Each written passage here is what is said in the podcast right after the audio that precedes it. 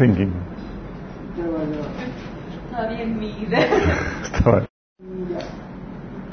Listo. Ok, estamos en vivo. Vamos a poner este tiempo en las manos de Dios. Amado Padre Celestial, damos gracias, Señor. Porque tú sustentas nuestra vida, Señor. Tú eres el que nos provee, Señor, lo que necesitamos, Padre, nos provee la vida, los recursos. Y tú has provisto el espacio, Señor, y el tiempo para que podamos estar aquí, Señor, alabando tu nombre y aprendiendo más de ti, Señor. Te rogamos, Padre Celestial, que vengas, Señor, te muevas con libertad medio nuestro, Señor, y hables a través de mí, a través de esta meditación, Señor, tu palabra. Que a través de este estudio bíblico podamos salir de aquí edificados, Señor, listos para producir el fruto que tú has deseado para nuestras vidas, Señor. Te lo rogamos, Señor, en nombre de Jesús. Amén. Ok, hemos estado viendo el tema de básicos cristianos, todas las temáticas básicas. En teoría todo esto ya es los cristianos que llevan años, en teoría al dedillo todas las temáticas. sí, claro, me sor- no, sí, sarcástico. Eh, claro, uno sigue aprendiendo. Y hemos estado viendo temáticas muy diversas desde eh, qué onda con la Biblia, Dios, el plan de salvación, qué incluye la salvación. Eh, bien, hemos visto también qué onda con la santificación, el bautismo en agua, bautismo en Espíritu Santo, proceso de santificación. Está grabado todo, eh, para que los que no, no se han perdido algo puedan verlo. Sí. Y también vimos qué onda con eh, la lucha con, tu- con el pecado. Y la vez pasada vimos el tema de la iglesia, ¿se acuerdan? Que es una iglesia, un pequeño grupo de creyentes que se reúnen periódicamente para eh, eh, rendirle culto a Jesús y eh, eh, edificarse en la fe para producir fruto para Dios bajo un liderazgo calificado, habíamos aclarado. Y habíamos dicho que el liderazgo calificado viene en las condiciones de en la Biblia. No son las condiciones que hoy en día se usan, de que tuvo que haber ido al seminario, graduarse como pastor, no, no. Son las que vienen en la Biblia, ¿sí? Y habíamos comentado fuera de- de- de- del video que ese liderazgo calificado tiene que ser aceptado por la gente. Obviamente de poco sirve que venga una persona que se diga pastor y no lo, o apóstol y que no lo acepten como tal, ¿no? Tiene que ser eh, considerado, aceptado como el líder por el grupo que está pastoreándose. Hoy vamos a ver un tema que tiene que ver con el, la, la médula de la vida cristiana, que es el tiempo devocional. Es crucial este, este tema, de hecho es uno de mis favoritos porque es de crucial importancia, ¿sí? Y vamos a ver, comenzar con eso. ¿Qué onda con la importancia de tu tiempo devocional? Cuando hablo de tu tiempo devocional, ¿qué creen que me imagino que me refiero con esto? Hay gente que no sabe qué, onda- qué es eso del tiempo devocional. Ok, gracias por su participación. Tiempo de devoción a Dios. Tiempo de devoción a Dios. tiempo de devoción a Dios. Exactamente. Ahora el tiempo que separas para estar con Dios. Es el tiempo que separas para estar con Dios. Bingo, es sumamente importante, ¿sí? De hecho, ¿por qué es tan importante? Porque uno, ese propósito de la, el propósito de la salvación es restaurar tu relación con Dios, ¿sí? O sea, más que ir al cielo, más que tener una vida eterna, de hecho, la Biblia es tener una relación con Dios. De hecho, la Biblia menciona que la vida eterna es tener esta relación con Dios donde conoces a Dios, ¿sí? Entonces, cuando la gente, cuando le preguntas a alguien, hoy ¿quieres tener, quieres recibir la salvación? Estás preguntándole en realidad, ¿quieres restaurar tu relación con Dios? Porque ese es el meollo del asunto, ¿sí? Más que ir a un lugar donde todo es bello, hermoso, que es el cielo y demás, se trata es, se trata de restaurar tu relación con Dios, ¿sí? Y muchos aceptan la salvación, pero nunca desarrollan una relación con Dios. Y eso es como decir, oye, cuando le preguntas, oye, ¿quieres aceptar la salvación? Y sí, sí quiero, y aceptan la salvación, pero nunca desarrollan su relación con Dios. Es como decir, oye, ¿quieres pastel? Sí, sí quiero. Le das el pastel, nunca se lo come. Dices, como que hay algo que no cuadra aquí. Sí. Y puede ser porque no sepa cómo desarrollar la relación o no sepa que, que, que tiene acceso a, o que tiene permiso de comerse el pastel. o puede ser que no le importe. Sí. Y hay muchos cristianos que, mucha gente que se considera cristiana que realmente no le importa desarrollar su relación con Dios. Pero fíjate qué tan central es esto de la salvación que es una restauración en tu relación con Dios que en Romanos 5, voy a leer algunos versículos, lo voy a leer versículo 1, 10, 11, 18, 21. Por si acaso los que no están siguiendo la Biblia están, ¿qué, qué está leyendo? Estoy salteando algunos versículos que hablan de la restauración de nuestra relación con Dios. Dice Pablo, por lo tanto, ya que fuimos declarados justos a los ojos de Dios por medio de la fe, tenemos paz con Dios gracias a lo que Jesús, Jesucristo, nuestro Señor, hizo por nosotros. Fíjate, está hablando que gracias a lo que Jesús hizo por nosotros tenemos paz, porque había una, estaba nuestra relación rota con Dios. Versículo 10.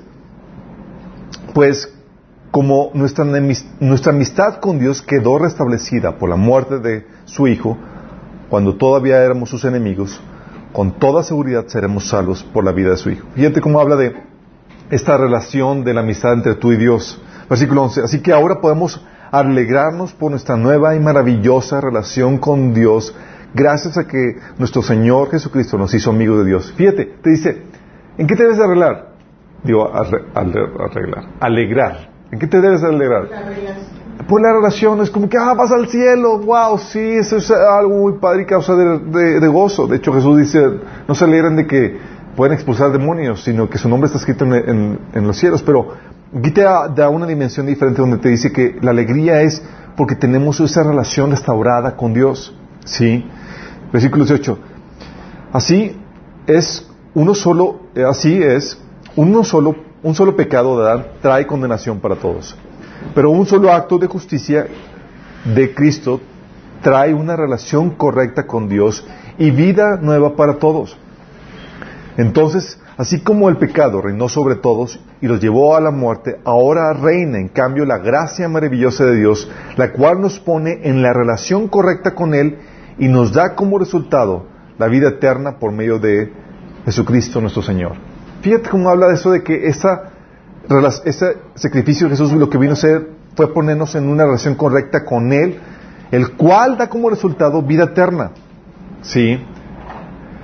Y esto es maravilloso porque ahora, antes a este Dios maravilloso, creador de todo, se nos da la oportunidad, gracias a la salvación de Jesús, de conocerlo.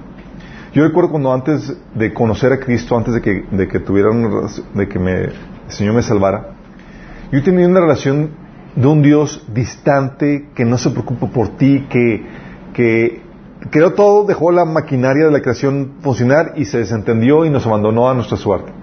Porque la verdad es que en el día a día una persona normal no ve la intervención de Dios. Sí, escucha, puede escuchar de milagros y cosas y son como cosas así, wow, maravillosas, pero muy lejanas y muy esporádicas. Sí, y de hecho algunas de ellas incluso mentirosas.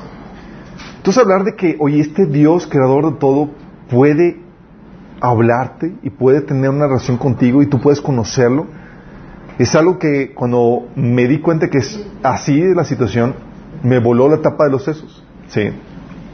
Estaba emocionado por esa, esa posibilidad. Primera Juan 1.3 te menciona acerca de, de esta relación que se nos invita a tener, dice, dice el apóstol Juan, que les anunciamos lo que nosotros hemos visto y oído. ¿Qué, vio, qué, eh, vio y oyó Juan? Está hablando de Jesús y del Evangelio. ¿sí? Lo dice, ¿con qué propósito? Dice, para que ustedes tengan comunión con nosotros y nuestra comunión es con el Padre y con su Hijo Jesucristo. ¿Qué te está haciendo? ¿Sabes que chicos? Les compartimos la salvación, lo que vimos y oímos. ¿Con qué propósito? Para que ustedes tengan comunión juntamente con nosotros, con el Padre y con, Jesús. Está hablando, el meollo de este asunto de recibir salvación es para que tengas esa comunión con el Padre y con, el Hijo. Sí. Juan 14, 23 dice, Jesús contestó, todos los que me aman harán lo que yo diga. Mi Padre lo, lo amará y vendremos para vivir con cada uno de ellos. Está hablando de esa relación, esa intimidad que Dios quiere tener con, el hombre, donde dices que quiero venir y morar contigo, quiero estar contigo. Sí, o sea, anhelo esa intimidad contigo. Por eso Apocalipsis 3:20 Jesús nos da la invitación, la famosa invitación. Y aquí yo estoy a la puerta y llamo. Si alguno oye mi voz y abre la puerta, entraré a él y cenaré con él y él conmigo, hablando de ese compañerismo, de esa intimidad que Dios quiere tener con nosotros. Entonces es el corazón de la vida cristiana. Es, oye, ¿eres algo? Sí. Lo que se espera, algo normal es no solamente que recibas el pastel, o sea, que recibas la salvación, sino que te lo comas. es decir, que desarrolles esa relación con Dios. Ya se restauró, ahora desarrollala, disfrútela, cómela. Esto es muy importante no solamente porque el propósito de la salvación es restaurar tu relación con Dios, sino también porque, ¿qué crees? Separados de Él, nada nada podemos hacer. Nada somos. Sí, dice Juan 15, 5, dice, yo soy la vid y ustedes son las ramas. El que permanece en mí, como yo en él, dará mucho fruto. Separados de mí, nada pueden ustedes, no pueden ustedes hacer nada. Y este contexto de hacer nada, chicos, estamos hablando de del contexto de, de, producir para Dios el fruto que Él espera de nosotros, como viene ahí este pasaje. Porque la gente separada de Dios hace muchas cosas. Sí. Dice la Biblia que los deseos de este mundo y los que eh, Dice, el mundo pasa y sus deseos, pero que permanece la voluntad de Dios permanece para siempre. Y en el mundo tiene sus deseos y sus proyectos que quiere darte y su definición de éxito y todo eso. ¿Sí? Pero para Dios no pueden hacer nada al menos que esté en unión con Cristo. ¿Sí? Entonces dice, yo quiero cumplir el propósito de Dios por mi vida. La primera pregunta que, hago a la gente es, ¿y estás teniendo tu tiempo devocional? Ah. no. Entonces olvídate del propósito. Separado de Él no puedes cumplir tu propósito. ¿sí? Incluso puedes hacer aquello por lo cual Dios te diseñó, pero separado de Él no en la forma, no en la, no en la dirección que Dios quiere para ti. ¿sí? Se va a desvirtuar en un punto. Entonces separados de Él nada podemos hacer, no puedes cumplir tu propósito en ese sentido. También es importantísimo tu tiempo de devoción porque el intento del enemigo desde siempre, desde el inicio, ha sido separarte de Él. ¿Se acuerdan? El primer eh, eh, la primera tentación del hombre, sí.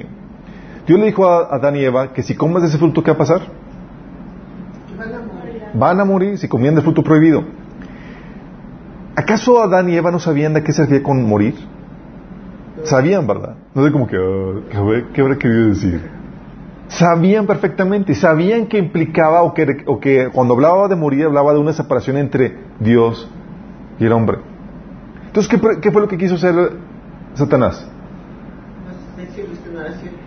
Separarlos, o sea, tentarlos para que tuvieran fruto y se separaran de Dios. Sí. Segunda Corintios 4:4 nos habla de este engaño que el enemigo lleva eh, y tiene sobre el mundo para que el mundo no acepte el Evangelio y pueda reconciliarse con Dios, porque la, la meta del enemigo es separarte de Dios y separarte en esta vida y por la eternidad. Dice ese pasaje, Satanás, quien es el Dios de este mundo, ha cegado la mente de los que no creen. Son incapaces de ver la gloriosa luz del Evangelio. No entienden este mensaje acerca de la gloria de Dios, quien es la imagen exacta de, Dios. La, gloria de Cristo, quien es la, imagen exacta de Dios. ¿Por qué hace esto el enemigo? Porque sabes que si tú entiendes el Evangelio, si puedes, tú puedes comprenderlo, tu relación, vas a estar la salvación y tu relación con Dios se va a restablecer. Y eso para el enemigo es sumamente peligroso, porque tú conectado con Dios, te vuelves invencible para el enemigo. Sí. Por eso compartimos, como viene en 2 Corintios 5:20, dice así que somos embajadores de Cristo. Dios hace su llamado por medio de nosotros. Hablamos en nombre de Cristo como le rogamos. Vuelvan a Dios, reconcíliense con Dios. ¿Sí? Por eso cuando los que se acuerdan cuando vimos el, taller de eh, perturbación demoníaca, ¿ya todo lo vieron? Ya lo viste, ¿verdad? No. ok. Taller ahí hablamos de cómo toda práctica cultista es el intento de separarte de Dios. Esa es que no vayas directamente con Dios. ¿Sí? Yo te voy a proveer todo lo que Dios te da de esta forma. Soy, es un proveedor pirata, porque sabe eh, Satanás que si vas directamente con Dios para buscarle solución, situación a tus problemas, te vas a reconectar con Él, vas a buscarlo a Él. Y lo que hace el enemigo es no vayas. ¿Quieres conocer algo de tu futuro? Aquí ahí tenemos adivinación. ¿Quieres sanidades? Aquí tenemos prácticas ocultistas para llevar a cabo sanidades. ¿Quieres lo que, poder? Aquí tenemos Sí, pero no vayas con Dios. Por eso el enemigo salía toda práctica cultista. Y también por eso, ¿sabes lo que primero que va a hacer el enemigo? Siempre es algo que repito vez tras vez. El enemigo para poderte destruir, ¿sabes qué va a hacer primero? Quiere destruirte el enemigo. ¿Qué es lo que va a hacer? Pues va a ir a lo que Lo primero que va a hacer el enemigo es te va a llevar a cortar tu relación con Dios. Te va a separar de Dios, porque sabe que separado de Él nada puedes hacer. Te conviertes como una oveja perdida sin pastor. lista para ser devorada por el enemigo. Sí. Entonces, ¿qué va a hacer el enemigo? Es, lo primero que va a hacer es quitarte ese tiempo devocional. Así como dices, ah, pues mi tiempo devocional, pues X, entre todas las prácticas cristianas que uno tiene, dices, pues es una práctica entre muchas más. No, es el corazón de tu vida cristiana. Es tu relación con Dios. Y si la quitas, tú vuelves como soldado que ya perdió conexión del resto del ejército de, su coronel y ya no sabe dónde ir, ya pierde dirección de todo eso. te conviertes como una oveja extraviada que perdió su pastor. Sí. Y debes saber esto, esta estrategia del enemigo, porque dice la Biblia, 2 Corintios 2.11, que el enemigo, dice Pablo que el, Satanás no, debe aprovecharse de nosotros porque no ignoramos sus artimañas, sus maquinaciones, sus estrategias. Y una estrategia del enemigo es, te va a hacer creer que estás bien o que no va, afecta el que no tenga su tiempo con él, con Dios, no con Satanás, sino con Dios. Sí. Y tú separado de Dios, presa fácil. La otra razón por qué es tan importante tu tiempo devocional, el tiempo que apartas para estar con Dios. La otra razón es porque el mundo está peleando constantemente por tu alma. El mundo con el sistema que tenemos quiere, está, obviamente, ¿se acuerdan? Ah, no, no lo vimos aquí, bueno, lo vimos el sábado cuando vimos el tema de guerra espiritual habíamos comentado de los tres enemigos que la Biblia enseña, que es Satanás y sus huestes de maldad, el mundo, que es todo el sistema de creencias, prácticas eh, y valores que se eh, contraponen al reino de Dios, y la carne, ¿sí? la naturaleza pecaminosa que todavía reside dentro de nosotros. Bueno, el mundo que es sistema de creencias, prácticas, valores, está peleando por tu alma. Es decir, quiere moldear tu forma de pensar quiere conducir tu voluntad y quiere controlar tus emociones. Sí. Lo que quiere hacer, de hecho hay un pasaje donde la Biblia dice que no llames conspiración a todo lo que el mundo llame conspiración. Sí. Hablando de que no dejes que lo que el mundo teme te amedrente a ti, porque tú caminas en, en otro reino, ¿sí? en otra dimensión, bajo otro paradigma. ¿Y qué hace que el mundo? El mundo está continuamente tratando de endoctrinarte para lograr eso programas de televisión, series, películas. Y es aquí importante aclarar que a los que creen que eh, el entretenimiento que produce Hollywood, que ves en la televisión, es meramente entretenimiento inofensivo, que no afecta para nada, déjame aclararte. El entretenimiento es uno de los medios más eficaz de endoctrinamiento. ¿sí? Y Hollywood y todo eso están con la mira de endoctrinarte de forma sutil ¿sí? a ideologías que se contraponen al reino de Dios. De hecho, puse un post ahí en Facebook en los que no sé si lo llegaron a ver acerca de cómo insertan ideologías gnósticas, por ejemplo, para preparar a la gente para que, para que, para que reciba o esté más abierta a recibir una doctrina anticristiana. ¿Se acuerdan? Ah, en la película de las cigüeñas, desde el final, las cigüeñas estaban entregando bebés a, a bueno, familias gays, este, todos chicos y raros. El primero fue que, pues el mamá y el papá, y luego fue típico de que distintas este, razas, y de repente ya eran dos hombres, dos mujeres, y luego que le están metiendo a los niños desde chiquitos que, que deben de aceptar. Sí, son medios de endoctrinamiento, sí. Eh, entonces, como estás continuamente, no solamente se dan los medios de comunicación, chicos, en el trabajo, amistades no cristianas con las cuales te relacionas y demás, continuamente hay una lucha para absorberte a su sistema de creencias, de valores, de prácticas. Es una lucha constante, el mundo está peleando por ti. Eh, incluso muchas veces inapercibidamente hemos aceptado muchos de sus valores. Y muchos cristianos, por no estar conscientes de que el mundo está peleando por su alma, aceptan valores del mundo y demás y empiezan a, aceptar la definición de éxito que el mundo ofrece, por ejemplo. Primera Juan 2.16 dice, pues el mundo solo ofrece un intenso deseo por el placer físico, un deseo insaciable por todo lo que vemos y el orgullo de nuestros logros y posesiones. Dice, nada de eso proviene del Padre, sino que viene del mundo. O sea, oye, entonces el conseguir riqueza material, posesión, estatus, dice, nada de eso viene del Padre. O sea, tu definición de éxito viene del mundo. Y tú dices, entonces, ¿qué es? Tienes que, tienes que renovar tu mente, sí. Por eso, ¿se acuerdan de Santiago 4.4 cuando Pablo, eh, digo, Santiago le recriminaba a los cristianos de adúlteros porque estaban buscando, pidiendo a Dios eh, los placeres o las cosas que el mundo nos, nos vende como deseables? Dice, que pedís y no recibís porque pedís para vuestros deleites. Si están pidiendo lo que el mundo dice, busca esto, sí. Y luego los llama eh, adúlteros y le dice que la amistad con el mundo es enemistad con Dios. Si alguien se quiere ser amigo del mundo, se vuelve enemigo con Dios porque, te, porque el mundo está buscando seducirte. Sí.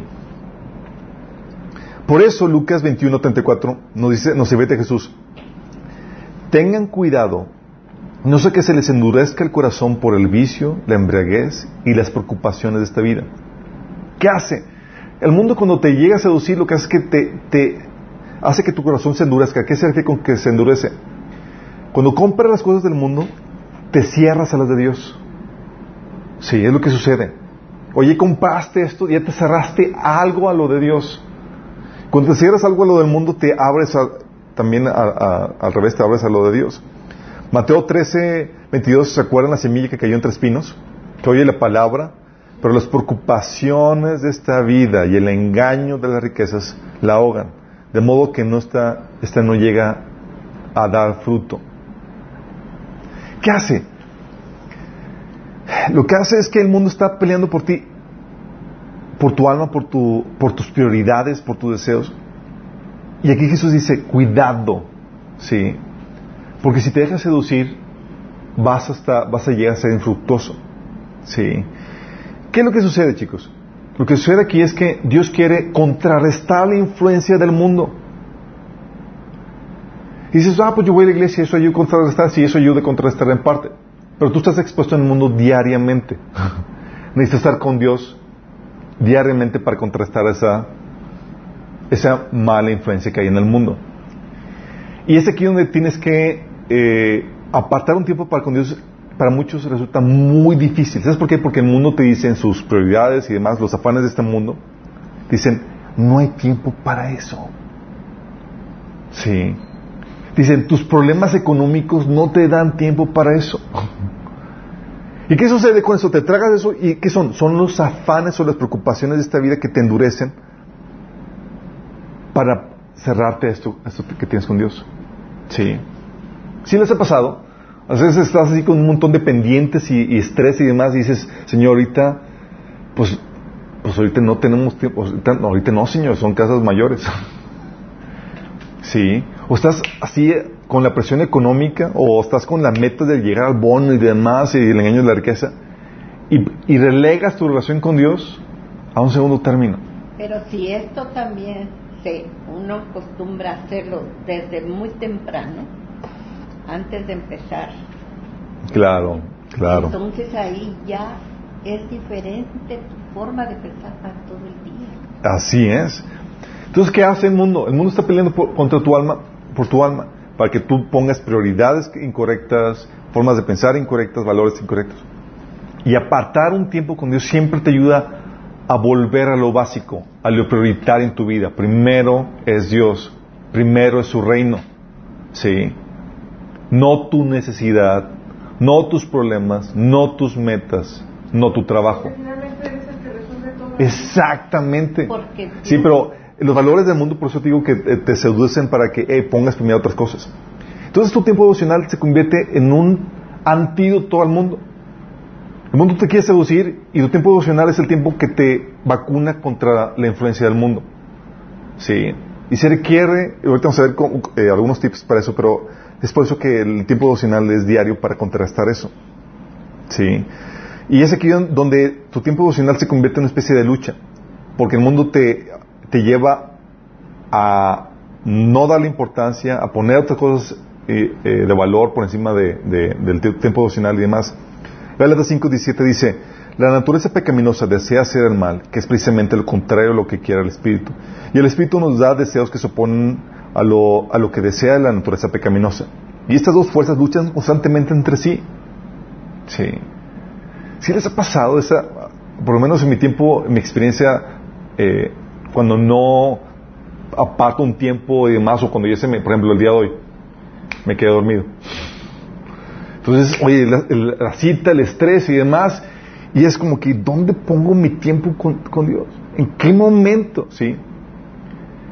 Y, es, y está la tentación de, pues hoy, hoy pues ni modo, ¿no? Pues con un día que, que, no, que no tenga, pues qué. El problema es que una pequeña práctica que tú dejes entrar es lo que necesitas para que se empiece a convertir en una práctica reiterativa y luego en un hábito, y luego quitar un hábito es sumamente difícil. Entonces, tienes que luchar con apartar un tiempo para poder dedicar, dedicárselo a Dios. sí.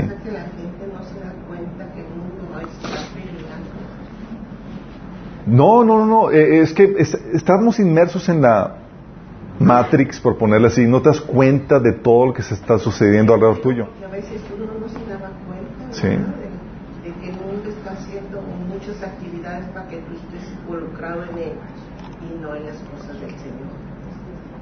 Me gustó mucho lo que dices acerca de esto, ¿verdad? Que Él está doctrinando la Claro. Entonces, si no tienes un tiempo para con Dios, pues ¿qué onda? Por eso el tiempo que dedicas a Dios es el único tiempo que tienes para contrarrestar la influencia del mundo. Dice la Biblia en Romanos 12.2 que no, que no se moldeen a este mundo. Y la única forma para no moldearte en este mundo, estando en el mundo, es contrarrestando la influencia del mundo con tu relación con Dios. Dices, ¿cómo le hago para no moldearme? Entonces estoy inmerso en él, me relaciono con gente que, transmiten sus valores, sus eh, eh, prácticas y demás, y, las cosas se aprenden eh, por las vivencias y por los ejemplos y por lo que te van enseñando. Lo único, la, única situación es tu tiempo devocional, que te ayude a contrarrestar eso, que te recuerda a Dios día a día cómo debes de vivir en tu caminar cristiano. Y esto, chicos, es un asunto de prioridades.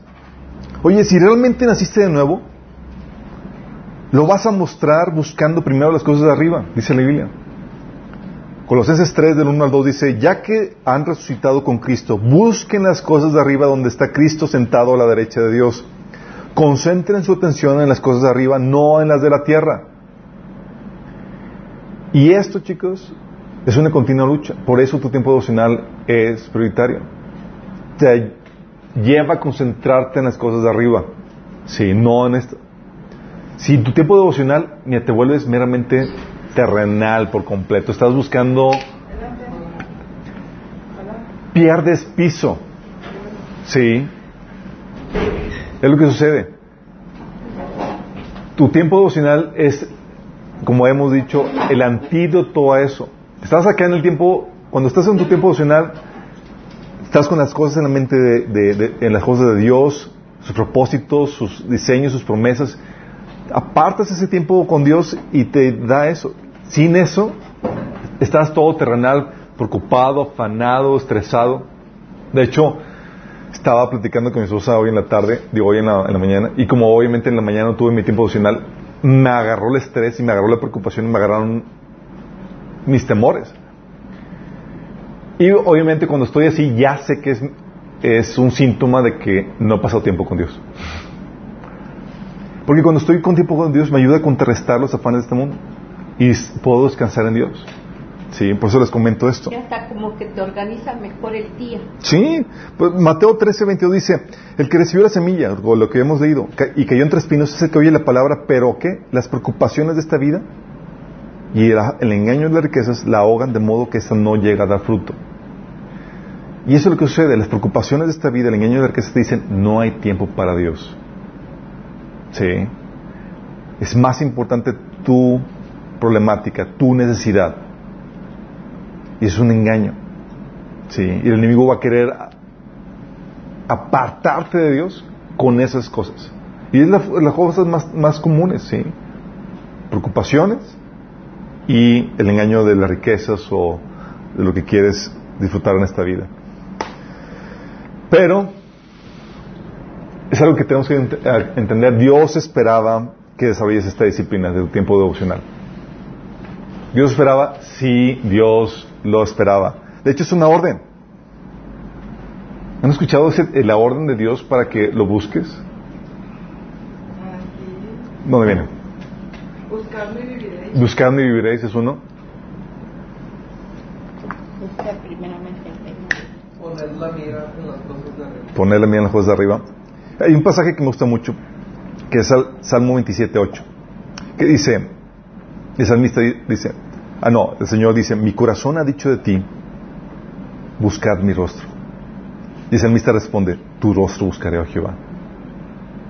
Es como que el Señor, hey, mi corazón dice de ti, búscame. La, nueva versión, la nueva traducción viviente lo pone de esa forma. Dice, mi corazón te ha oído decir, ven y conversa conmigo. Y mi corazón responde, aquí vengo, Señor. O no, se les hace así como que... Qué romántica la cosa y eso. Sí, como decía.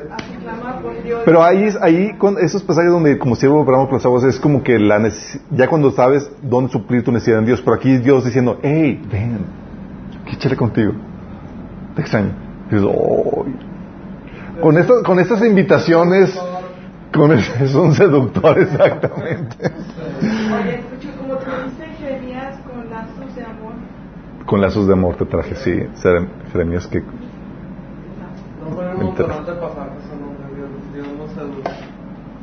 Exactamente.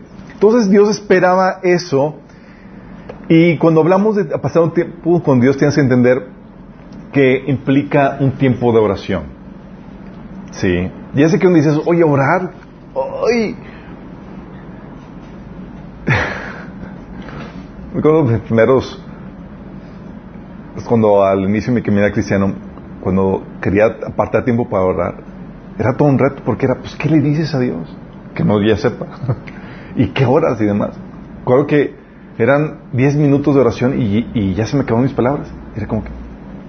Y era mucho 10 minutos. era mucho, Dios. ¿Qué, ¿Qué, Señor? Ok, pues bueno, eso era creo que todo lo que te quería decir. y ya, sí, la, la, falta de práctica. Pero hay ciertas guías que la Biblia nos enseña respecto a la oración. Sí. Una, la Biblia nos enseña que ese tiempo devocional es en lo secreto. Sí. Mateo 5 del 6, del 6, del 5, Mateo 6 del 5 al 6 dice, cuando oren, fíjate cómo Jesús empieza con esta frase, cuando oren, haciendo, asumiendo de que es una práctica que espero de ustedes.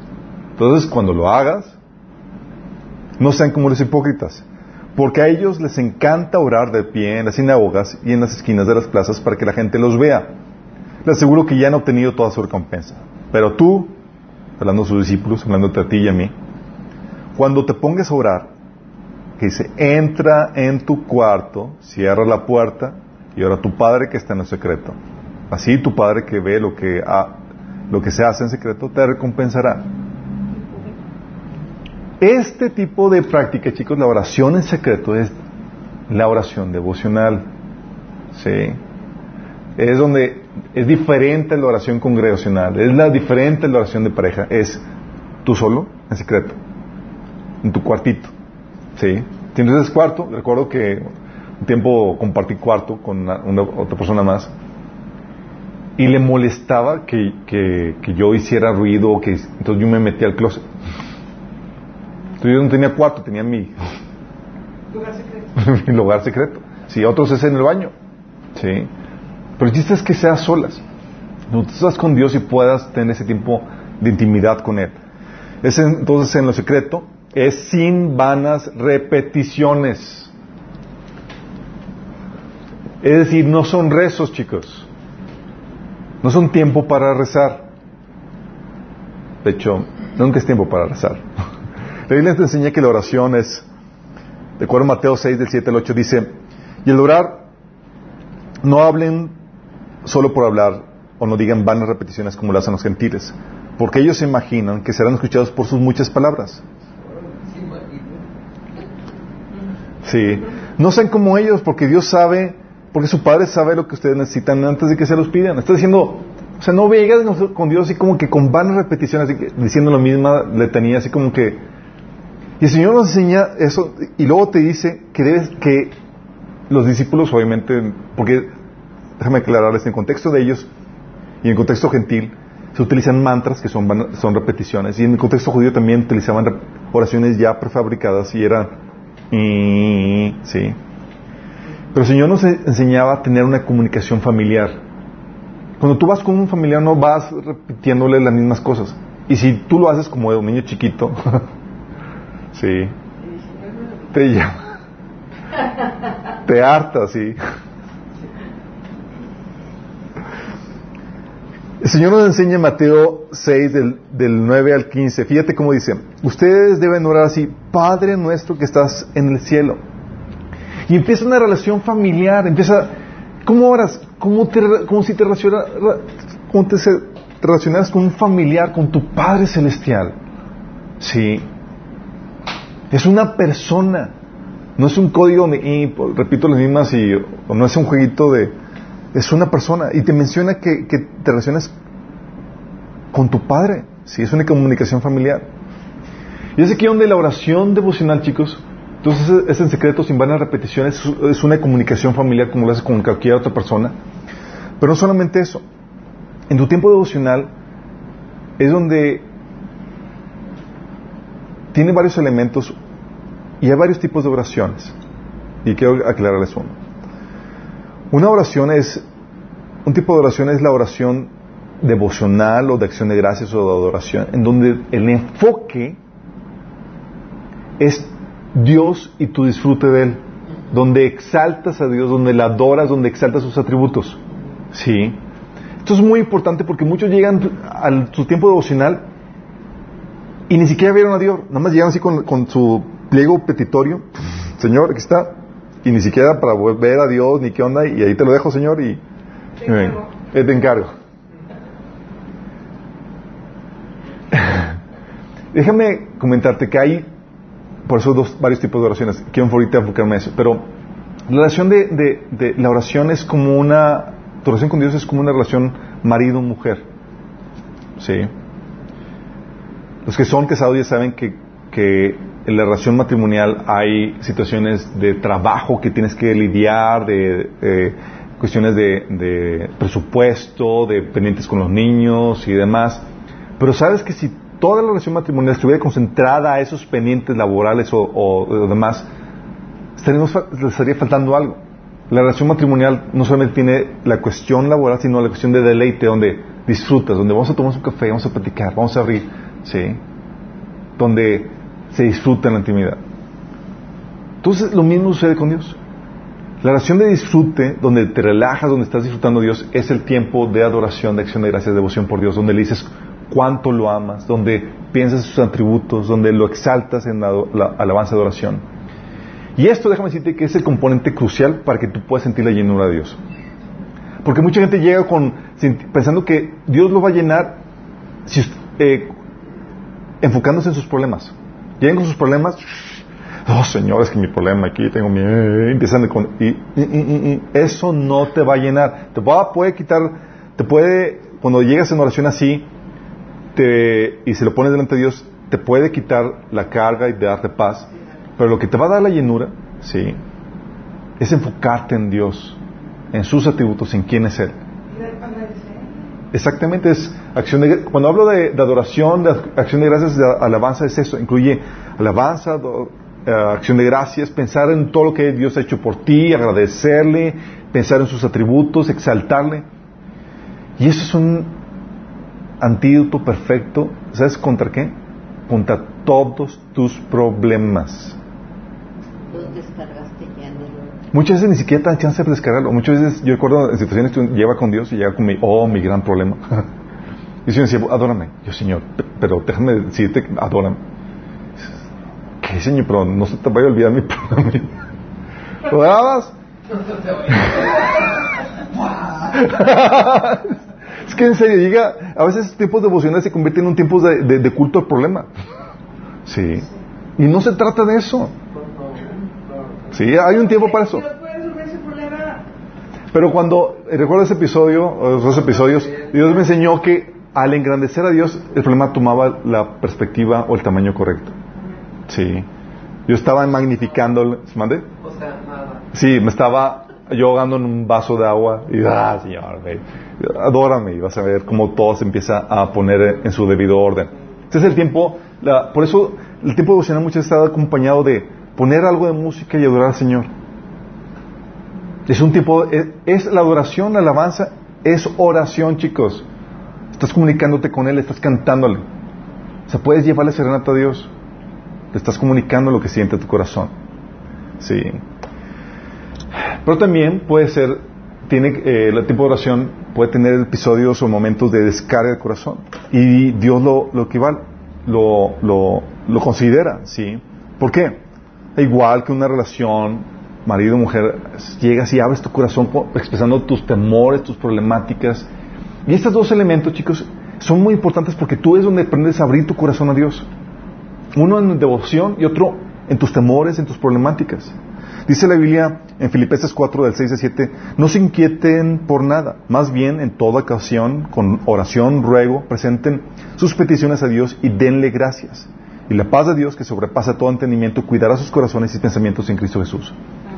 Hablando de, descargas esto, pero no lo dejas sin,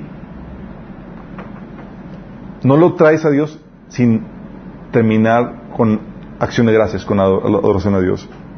Porque lo que te va a dar la llenura no es el descargar tu corazón per se, sino saber que tienes un Padre amoroso que va a contestar lo que estás pidiendo y que se preocupa por ti. Tienes que terminar con acción de gracias, porque acuérdate, lo que te llena es el centrarte en Dios, no en tu problema. Sí, saber y comprender la bondad de Dios. Estos elementos de la oración, chicos, son muy importantes y es lo que te permite experimentar la llenura. Sí.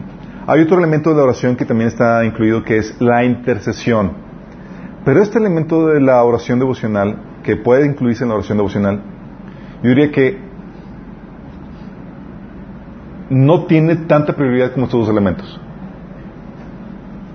Porque el tiempo de, tu tiempo devocional es un tiempo de intimidad donde se trata de disfrutar a Dios y, abrir tu corazón con Él. El tiempo de intercesión, chicos, es un tiempo de trabajo, no de, no de disfrute. Es donde llegas con Dios, ok, Señor, ¿qué venimos? ¿Qué es lo que, quie- ¿Por qué vamos a orar? ¿Cuál es el trabajo, la chamba que hay que hacer? ¿Quién está, ¿Por quién tenemos que interceder? ¿Sí?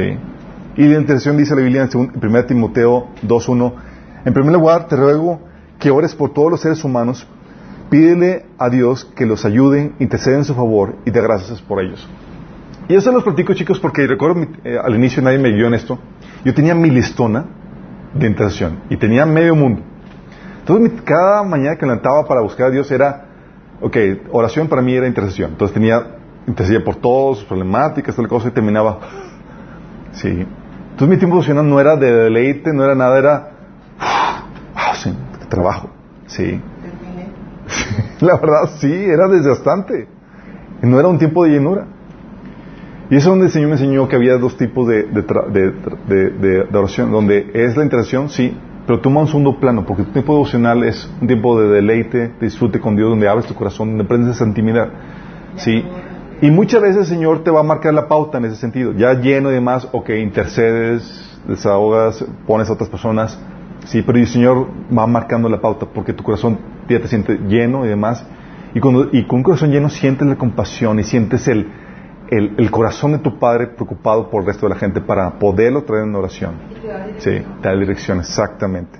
Entonces, esta es la oración, chicos, que va incluida en, en su tiempo devocional. Pero la oración no solamente está sola, también incluye la lectura de la Biblia. Y eso es muy importante porque la Biblia nos enseña en 1 Timoteo, digo, 1 Pedro 2, 2, que deseemos como un niño recién nacido la leche espiritual no adulterada, para que por ella crezcáis para salvación.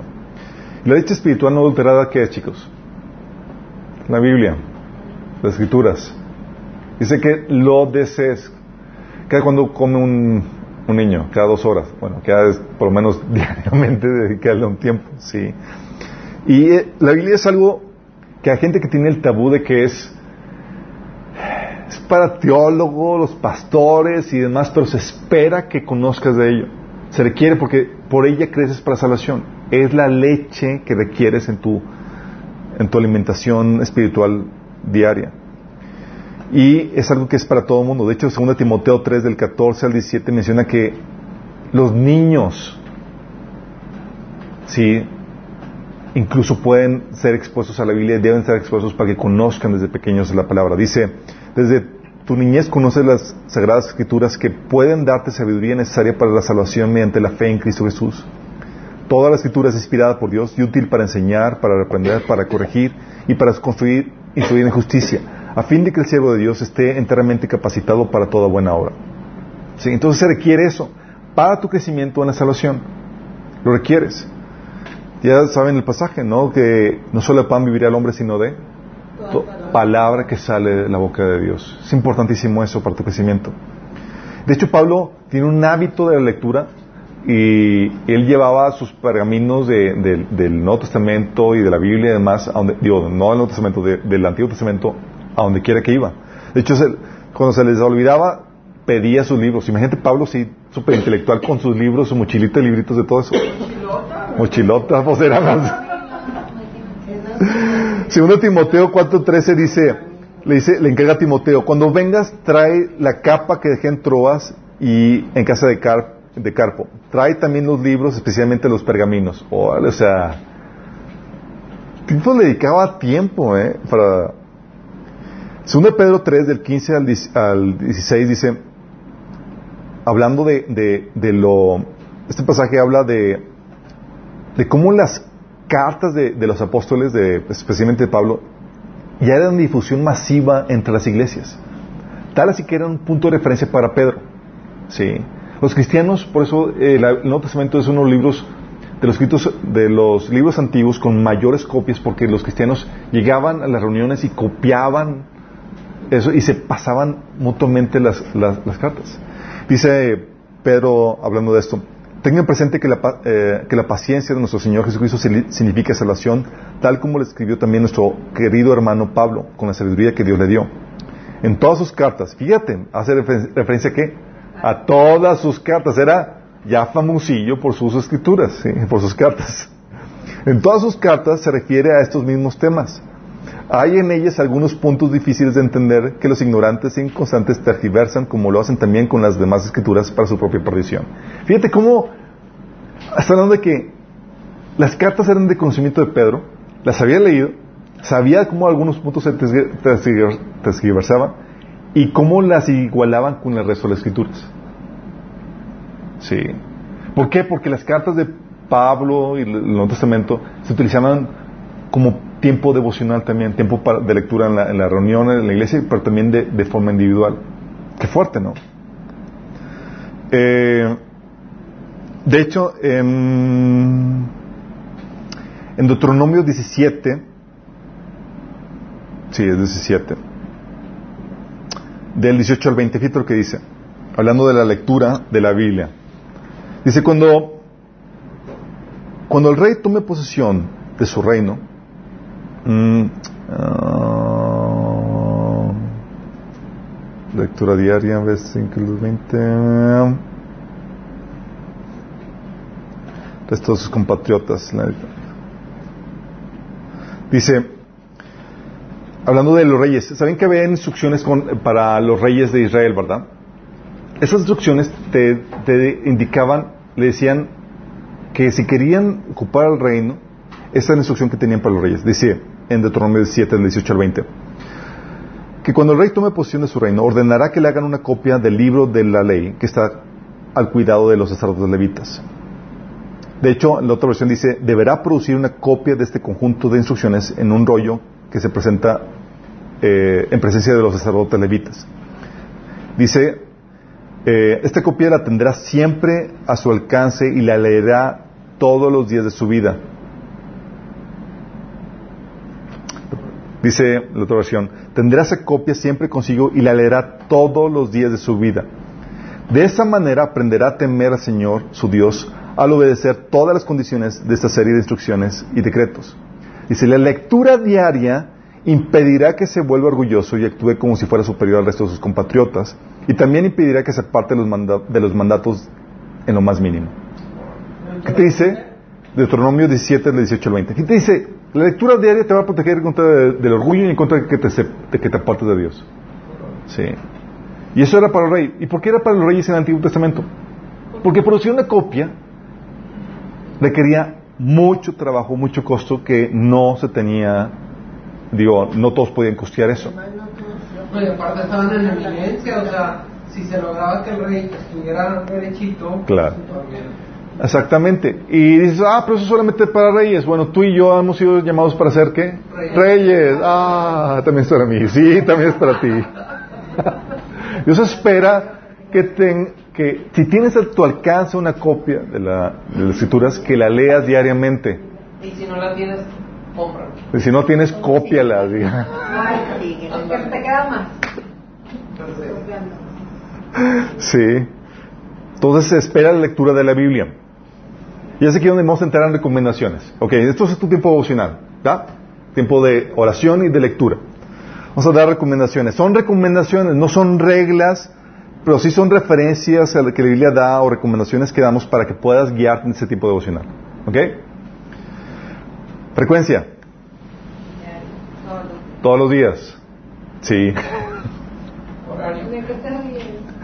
Sorry, es que me acordé de episodios cuando me toca aconsejar gente, me salen con que, digo, es que tienes que buscar a Dios todos los días. Y la persona me dice, ok, bueno, se queda pensando que como que todo lo que va a implicar buscar a Dios todos los días. Dice, ok, bueno, entonces tengo que buscarlo entonces más seguido. Yo creo que cada, por lo menos cada semana, ¿verdad? Yo, no. Todo, una persona que está acostumbrada a buscar a Dios en lo más mínimo. Por lo menos cada semana. Pero Dios está con él todo el tiempo. Sí, pero es una frecuencia todos los días. Porque es- esa, esa costumbre ya está establecida en el pueblo. Sí es. Una vez por semana se va a la iglesia. Así es. No es suficiente. Así es. La Biblia nos enseña varios pasajes que este patrón es así. Fíjate lo que menciona, nos enseña Salmo 27.4. Nos da una referencia salmista. Dice, una sola cosa le pido al Señor y es lo único que, le, que, le- que persigo. Habitar en la casa del Señor todos los días de mi vida. Oye, se te da la oportunidad de ir en oración a la casa de tu Padre y estar con Él. Todos los días de tu vida. Sí. Que esa persona no había leído la Biblia. No había leído la Biblia. Lo que, el pasaje que ya leímos, el pasaje que ya leímos de Deuteronomio 17, que dice que, eh, El rey debe mandar. que dice que eh, tendrá esa copia siempre consigo y la leerá todos los días de su vida. De esa manera aprenderá a temer al Señor su Dios al obedecer todas las condiciones de esta serie de instrucciones y decretos. La lectura diaria impedirá que se vuelva orgulloso y actúe como si fuera superior al resto de sus compatriotas y también impedirá que se parte de los mandatos en lo más mínimo. Qué fuerte lo que hace la lectura diaria. Y hay gente que me ha tocado que dice, es que yo ya leí la Biblia una vez, ya, ya me falta más ponerla en práctica. "Mm, yo- Ta, ta, Ya ta. entendí. Platícalo, hombre, no te rías solo. Algo que vimos en el tema cuando eh, hablamos de cómo Dios habla es que es la re- hay un concepto que se llama la revelación progresiva. Tú puedas leer la Biblia una vez y solamente agarraste lo superficial, así lo por encimita. Sí. Lo vuelves a leer y es como que entra, profundizaste un poquito más. Sí.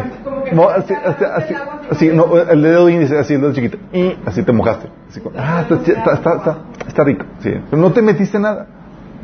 Hay muchas cosas que no vas a entender si no con la lectura así de 3, 4, 5, 6.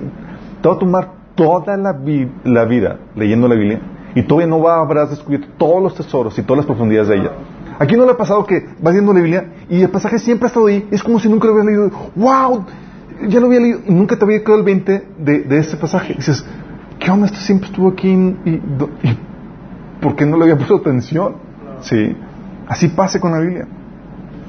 Por eso, entonces la frecuencia todos los días. Jesús esperaba de eso. De hecho, por eso en el Padre nuestro te dijo que oraras. Dice, danos hoy nuestro pan de cada día. Danos hoy. O sea, está diciendo, yo espero que ores todos los días. Sí. So, Oye, Señor, ¿por qué no pido mejor ya, Señor, te pido por el pan de mañana, pasado mañana? No, porque espero que mañana ores otra vez, hijito. Oye, sí, perdón, es que se padre eso porque es una alegoría del maná. Sí. Tú, el maná era para ese día. Y si guardabas para el otro día, Así, es. Sí. Toda es frecuencia que Dios que se espera todos los días. Y déjame decirte que esto no es una eh, no es una punto como que para ponerte una carga. Así que es porque Dios sabe que lo necesitas. Sí, Dios sabe que lo requieres. Y dices, no, no, no, yo puedo vivir sin comer varios días. No, requieres todos los días eso.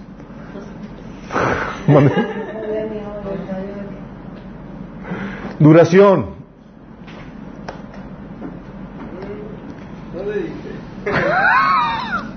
Jesús les dijo, ni tan solo una hora pudieron. Ok, déjame, lo mínimo requerido. déjame, fíjate Jesús, llega con Jesús, los- Jesús invita a tener un tiempo devocional en conjunto. Es- Al final con- devocional es él por su lado a solas y ellos Cada quien. a cada quien, sí. Luego llega. Luego volvió a, los discípulos y los encontró dormidos. Le dijo, le dijo Pedro, ¿no pudieron velar conmigo ni siquiera una hora? Ok, déjame aclarar esto. ¿Es una regla? No. Sí. Pero te das cuenta de las expectativas que ellos tienen acerca de ti. Por un lado. Sí. Por otro lado, ¿por qué es recomendable una hora? Porque tal vez no ocupes toda la hora, chicos.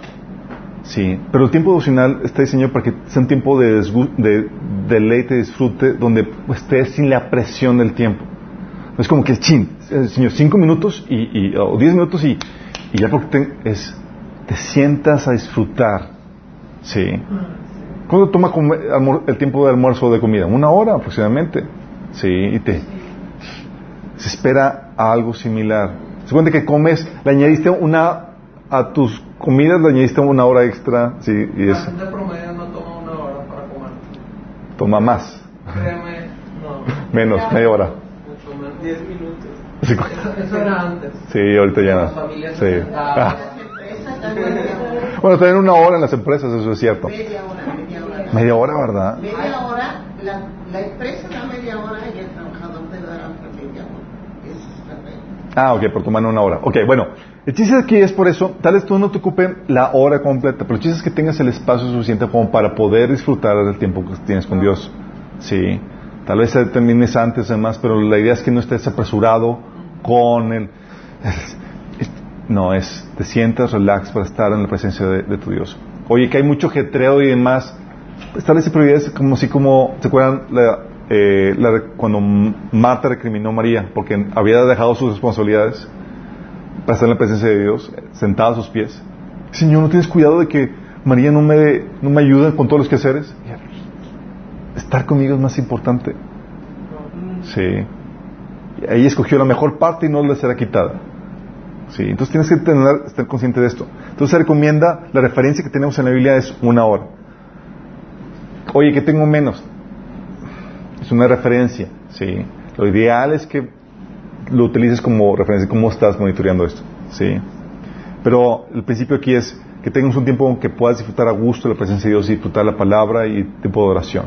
Y tú sabes cuando realmente estás haciendo el apresurado o lo estás cortando y demás, sí.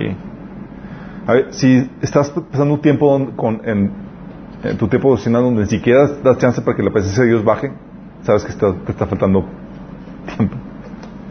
A veces llegamos así como la película de Pedro Infante, ya llegué vieja, ya voy. Y ni, ni, ni, ni hola ni, ni nada. El tiempo recomendable.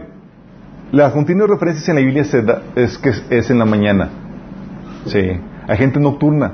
Sí, pero las referencias son en la mañana. Salmo 5, 3 dice, Señor, escuche mi voz por la mañana. Cada mañana llevo ti mis peticiones. Quedo a la espera. Siente cada, era, cada mañana venir delante de Dios a su tiempo de oración, presentar sus peticiones, a esperar en Dios. Salmo 90, 14 dice, sácianos cada mañana con tu amor inagotable, para que cantemos de alegría hasta el final de nuestra vida. Wow, qué Vengo, Señor, que me sacies con tu amor. Sí. Salmo 88, 13 dice, yo, Señor, te ruego que me ayudes. Por la mañana busco tu presencia en oración. Wow. ¿Qué tal? Entonces la referencia que tenemos es en la mañana. Oye, que yo lo tengo en la noche, está bien. Son referencias, son guías que puedes utilizar para mejorar o para eficientar tu tiempo con Dios. ¿Por qué en la mañana? La mañana hay muchos que no despiertan sino hasta mediodía. Pero lo que tiene la, la, mañana es que es el tiempo donde te preparas para el día y enfrentar las problemáticas y todo eso.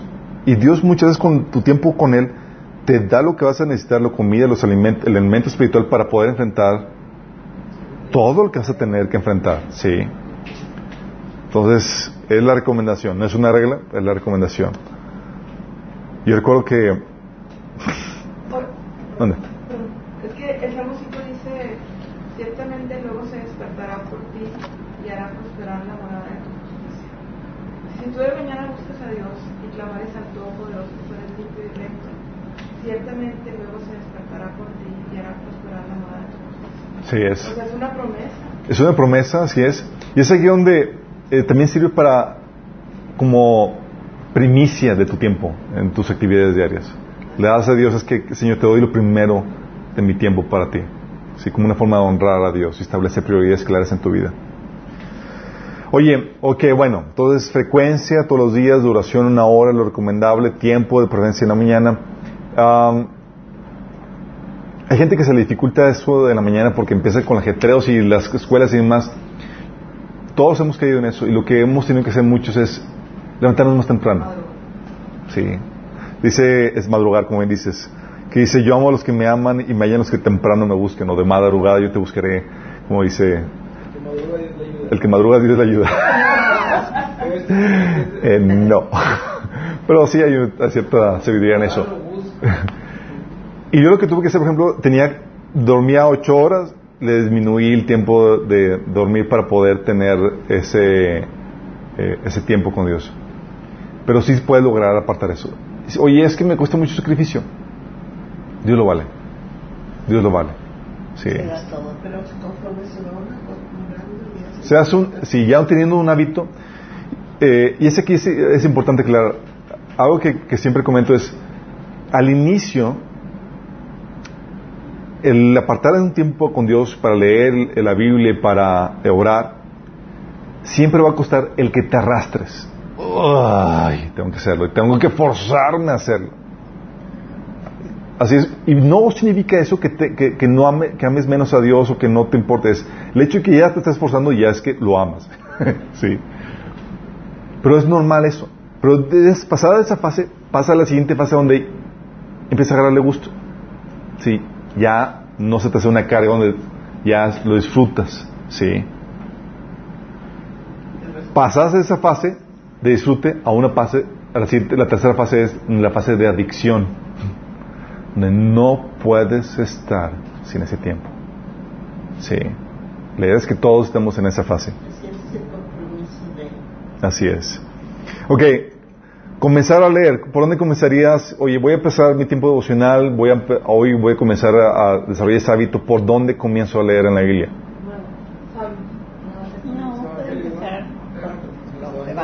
Evangelios, Salmos, Génesis. Yo la Biblia he tratado de empezar. Éxodo, sí. Yo he tratado de empezarla por otro lado, por siempre inicia. ¿Dónde inicia Génesis? Ok. Y luego digo, bueno, pues ahora inicio Génesis. Ok. Si tú te acabas de convertir y vas a comenzar tu tiempo devocional, o apenas vas a comenzar tu tiempo devocional, comienza desde el Nuevo Testamento. El Nuevo Testamento comienza en Mateo. ¿Por qué es importante esto? ¿Por qué decimos Mateo? ¿Por qué comenzamos en el Nuevo Testamento? ¿Alguien tiene alguna idea? Pues es el primer evangelio, que habla de los judíos. Habla de la generación de... Habla de la generación de Jesús. Ok. Empieza con la genealogía, sí. La razón, la lógica detrás de esto es porque te entregaste a Cristo y en teoría ya no quieres seguir vivir según tus caminos, sino los caminos de tu Señor. Y el Nuevo Testamento contiene el nuevo pacto con la ley de Cristo, la cual se aplica a tu vida y tienes que empezar a obedecer desde ayer. ¿Sí me explico? Por eso. Es como que, ok, Señor, ya rendí mi vida, a ti, ahora tú eres mi Señor. La pregunta sencilla es, ¿qué quieres que haga, Señor? Sí. Y si no sabes qué quieres que entonces todavía sigues viviendo tus propios caminos. El Nuevo Testamento te da la ley de Cristo. De hecho, Pablo hablaba de ello. Dice, por ejemplo, en primera de Corintios 9:21, dice, cuando estoy con los gentiles, quienes no siguen la ley judía, yo también vivo independiente de esa ley para llevarlos a Cristo. Fíjate, dice Pablo, que con los judíos sigue la ley de judía y, y con los gentiles no sigue la ley judía. Dice, pero aclara, no ignoro la ley de Dios, obedezco la ley de Cristo. Porque la ley de Cristo es diferente a la ley judía. Sí. La ley judía es todos los mandamientos del antiguo pacto. En el nuevo pacto Jesús trae nuevos mandamientos así como viejos mandamientos. Sí, no todos son nuevos. Pero los establece ahí y es algo que tienes que empezar a obedecer. Sí, entonces si tú rendiste tu vida a Cristo, él ok, Señor, ¿qué es lo que ordena señor, mi Señor? Sí, por eso se acuerdan cuando la, la gran comisión se te dice que vaya, vayas y hagas discípulos enseñándoles mis mandamientos. Sí, entonces tienes que saber qué es lo que el Señor te instruye. Y vas a contarte desde el inicio, desde Mateo, luego, luego a no insultar a tu, prójimo, a, amar a tu enemigo, a perdonar. Eh, instrucciones así inmediatas de que tienes que empezar a, hacer. ¿sí? Por eso, como, como les comenté, Mateo 28, del 19 al 20, enseñen a los nuevos discípulos a obedecer todos los mandamientos que les he dado. Esta es la ley de Cristo y eso viene en el Nuevo Testamento. Entonces, por eso vas a comenzar tu tiempo devocional. Perfecto comienza del Nuevo Testamento hasta Apocalipsis. Leyendo en orden, por favor. No es como que hay gente que me dice, ¿en qué vas en la Biblia? Dice, pues ayer leí, que me, hizo, me dijo un libro del Antiguo Testamento y yo, ¿cuál ya? Entonces ya leíste todo el Testamento. No, no, no. Entonces, ¿cómo estás leyendo? Pues abro la Biblia y donde, donde caigas, donde el Señor quiere que yo lea. Sí, mucha gente dice eso. Pero algunos Ok. No hagan eso. ¿Ok? Si quieres hacer eso, hazlo en tus tiempos libres, fuera de tu tiempo devocional. La lectura es, es ordenada porque tienes que ver el contexto del pasaje que estás leyendo. de forma ordenada tú puedes ver qué dijo antes y qué está diciendo después. Sí, puedes entender el contexto de lo que está diciendo. Abrir un libro y leer, eh, eh, agarrar así latín marín, agarras textos fuera de contexto. Sí. Eh, Este como el, ejemplo que dicen de que, oye, los que quieren que Dios le hable y ahora la Biblia así al azar. Y ve como el pasaje de Judas, de que fue y se, y se, y se fue y salcó. Y dice, ay. Y vuelve a abrir otra vez y ve y tú haz lo mismo. Yo. o sea, el diablo también lo usa la Biblia. Eso es, como, es para utilizarla como adivinación, chicos. Exactamente. Es mal usar la Biblia es como adivinación. Hay casos que Dios en su soberanía ha utilizado para hablar a gente así, pero no es la forma habitual y no es lo correcto. ¿Sale? Ok, entonces comenzar desde Mateo, sale un tipo devocional. Mateo, Apocalipsis, y ya que terminaste el Nuevo Testamento, ahora sí, desde Génesis. Y te vuelves a chutar todo. Ya terminaste de leer toda la Biblia, te vuelves a leer otra vez, chicos. Así, toda tu vida cristiana. Y cada vez sí. Si, si lees tres capítulos diarios, te avientas la Biblia en un año. Sí, no son muchos. ¿Sale? Eso es para tener una panorámica general. Así es. Ahora, ahorita vamos a hablar eh, acerca de otras recomendaciones. Ok. Biblia. ¿Qué Biblia utilizar? Ok. Reina Valera. No. No utilicen Reina Valera. Te va a pegar mi tía. Sí, pégame. A mí me gusta la Reina Valera. Ok. Porque le he leído todo mi vida Ok, déjenme comentarles esto. Sí, la Reina Valera es la más apegada al original. Es básica cuando vas a enseñar y vas a instruir a otros. Pero la Biblia que requieres tú leer en tu tiempo devocional es una Biblia con lenguaje actual que tú puedas entender el texto. Yo recuerdo comenzando mi camino cristiano, comienzas en, en ceros y empiezas a leer la Reina Valera y es lenguaje antiguo. Yo recuerdo que tenía que leerla con, con el diccionario en la mano. Es en serio. Era como que, ¿y esta palabrota qué onda? Con concupiscencias, ¿qué es eso? Y. y, y, no.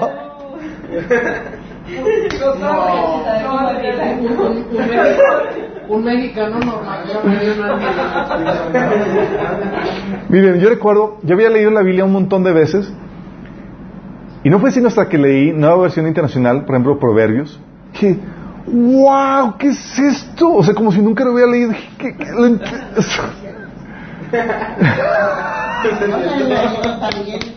Ok.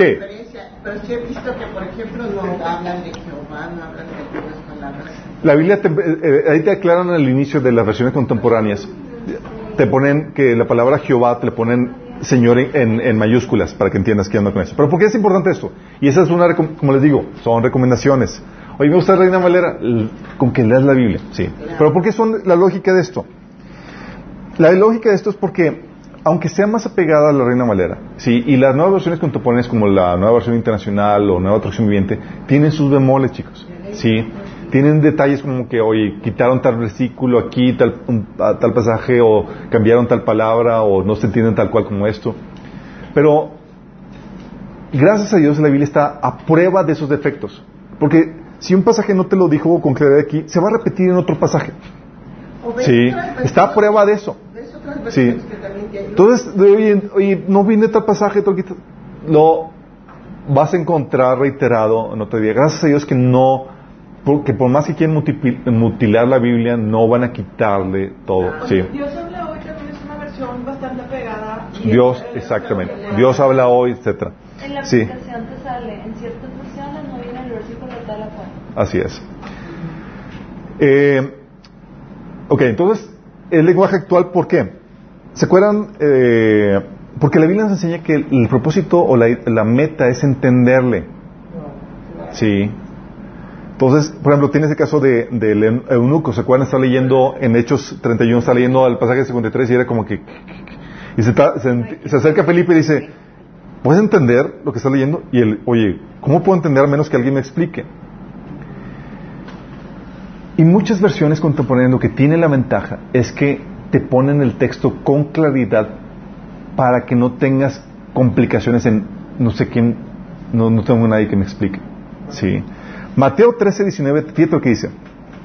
Cuando alguien oye la palabra acerca del reino y no la entiende, viene el maligno y arrebata lo que se sembró en su corazón. Esta es la semilla sembrada junto al camino. Fíjate lo importante que es que entender la palabra. Si no la entiendes, el enemigo viene y quita eso. Entonces, por eso mi prioridad o, mi urgencia de que lean una versión contemporánea. Sí.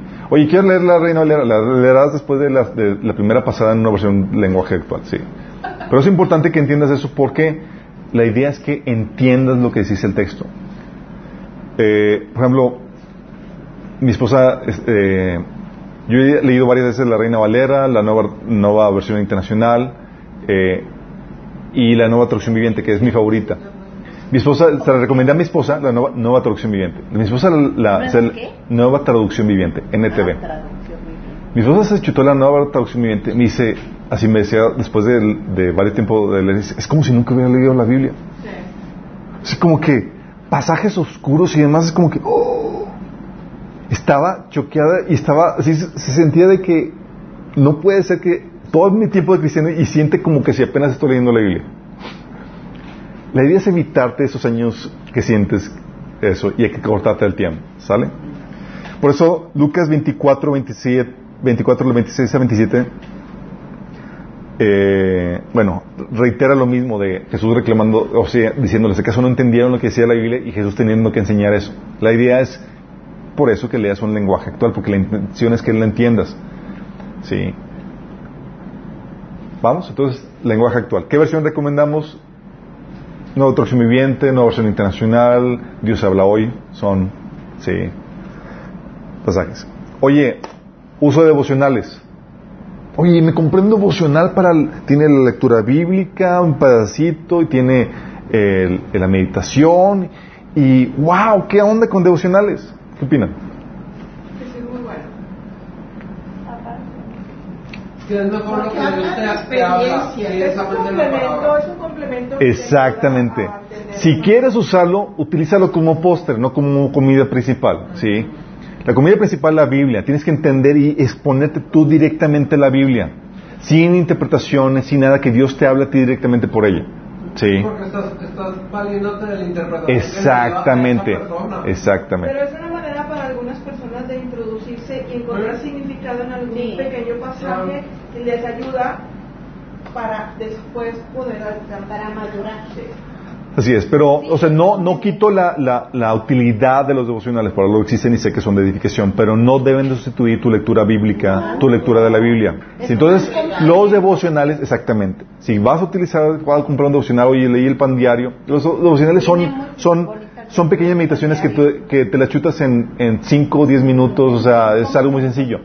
Si vas a comprarte algo así y, y quieres complementarlo con eso, es complementalo, pero no sustituyes todo, si no más tienes esos devocionales, no son de gran utilidad por sí mismos. Tienes que complementarlo con tu lectura de la Biblia, ¿sí? Entonces, por eso les digo, si quieres comprar un devocional, considéralo como póster después del, del elemento principal que es la Biblia, ¿sí?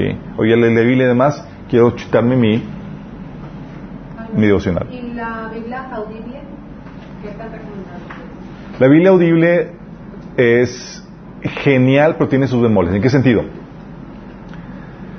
Porque cuando tú expones, te expones a la, a la lectura de la Biblia, tú tienes la ventaja de que cuando estás leyendo puedes pararte en un pasaje y sentarte a admirar lo que significa, lo que puede significar para ti y demás, y contemplar y es wow, y subrayas y traes meditación y tal vez no avanzaste porque te quedaste clavado con algo que el Señor te, ya- te habló ahí. ¿Sí? Con la Biblia audible es genial, pero es te va, no para. Como si oyera el Sí, radio. no para y estás como que y, y entonces ya perdiste la Pero si te distraes tantito, pues ya le perdiste el hilo. Pero le el pones pausa. Sí. le. Si le puedes poner pausa y demás, pero les comento lo- los bemoles en eso. Con la, con la lectura interactúas más, hay ma- mayor eh, espacio para que puedas realizar una actividad que es básica en eso, que es la meditación de la palabra. Oye, Chuy, ¿Sale? pero es muy importante escuchar. Ah, sí, claro. Este, y la Biblia dice, ¿cómo oirán? ¿Cómo oirán si no hay quien les predique? ¿Cómo La fe viene por el oír y el oír por la palabra de Dios. El. Entonces, inclusive, yo he escuchado una, una exhortación de que cuando leyeras la palabra, La, la lees en voz alta. En voz alta, para que te escuches y por el efecto que tiene el que tú estés declarando la Biblia en el ambiente. Yo pienso que esa lectura, bueno, bueno al oírla, cuando va uno, para que va uno manejando y la va uno oyendo y que hace- No, no, no, no es de, no es de, co- no es, conde- no es condenatorio, no es condenatorio, chicos, el que, ah, sí, pues yo lo escucho en la Biblia. No, no, nada más les comento las deficiencias que pueda tener eso. O sea, no te das tiempo para pararte y meditar y ahondar en un pasaje. Porque la Biblia lo que hace es que interactúas con ella. Sí, cuando estás leyendo la Biblia, oye, por eso una recomendación es, es- es que tengas una libreta para apuntes en tu tiempo devocional. Sí, una libreta donde pones ahí, oye, tus peticiones de oración, oye, tus meditaciones de lo que vas aprendiendo en la Biblia, oye, me llamó atención este pasaje. Sí, lo que el Señor te habló acerca de tal pasaje. Sí, o, o lo que Dios te muestra o te habla, lo que estás enseñando, o preguntas que tienes acerca de un pasaje. Oye, Señor, ¿qué onda con esto? Sí, o resoluciones que, que vas a hacer en tu vida en base a lo que, a lo que estás leyendo, lo que el Señor te está hablando en tu vida. Es muy, es muy recomendable esto para tu crecimiento. De hecho, eh, te ayuda bastante tu crecimiento este, este hábito, el tener un diario de tu caminar con el Señor. ¿sí? Te ayuda en eso. Yo tenía una Biblia donde mi, ah, los márgenes eran suficientemente amplios para ahí anotar todo. ¿sí? Dios me dijo esto, o cosas que me estaban marcando. Y si tienes esa Biblia por escrito, subraya con libertad, toma anotaciones, haz la tuya en eso. ¿sí? Si tú utilizas, si tienes la Biblia en tu celular, con muchos ahora, tiene la ventaja que puedes poner notas, subrayar, compartir, puedes crear incluso imágenes y demás. Pero es- se tiene que dar esa, esa interacción con eso, sí. Y tú puedes ver esto, chicos, no solamente como instrucción en la Biblia, tú puedes verlo como en Jesús el ejemplo. Sí, puedes ver cómo Jesús se apartaba para tener su tiempo devocional.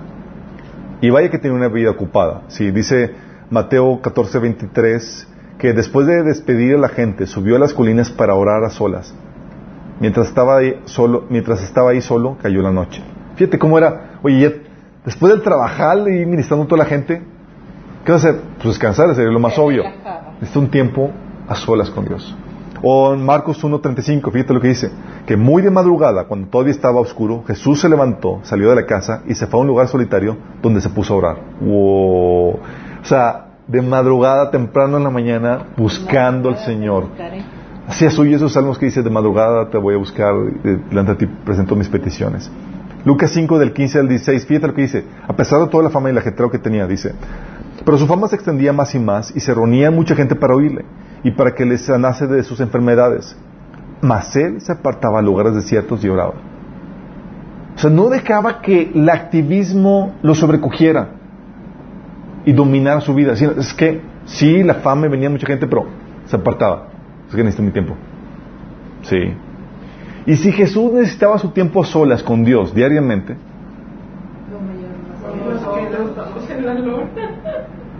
fíjate, y él siendo quien era, es, es que Señor necesito contigo para poder yo. ¿Qué será ti de mí? Sí.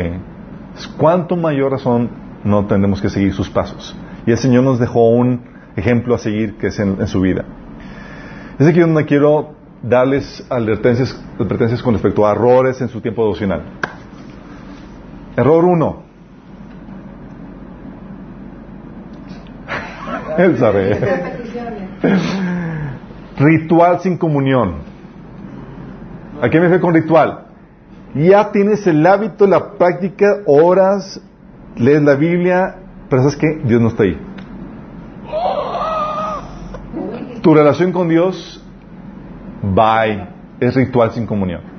Si ya ese tiempo de comunión se convirtió en un ritual donde Dios no está ahí. ¿Se acuerdan la oración en Lucas 18, del 9 al 14, donde sale el fariseo orando, Señor, gracias porque no soy como este pecador y yo doy diezmo, bla, bla, bla, Y el otro, sí, porque aunque los dos estaban orando, solamente uno estaba siendo eficaz en su oración.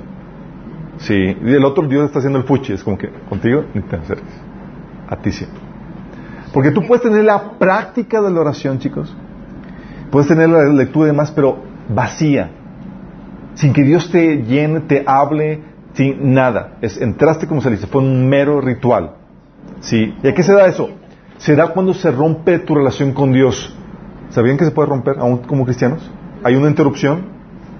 Sí. Exactamente. Rituales sin, sin comunidad es cuando ya se rompió tu relación con Dios. O sea, Dios está peleado contigo por algo.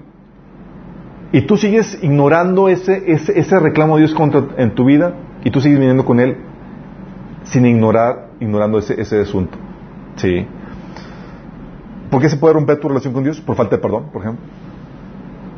¿Qué dice la Biblia en Mateo 6 del 14 al 15? Dice, porque si perdonan a otros sus ofensas, también los perdonará a ustedes su Padre Celestial. Pero si no perdonan a otros sus ofensas, tampoco su Padre los perdonará a ustedes las suyas.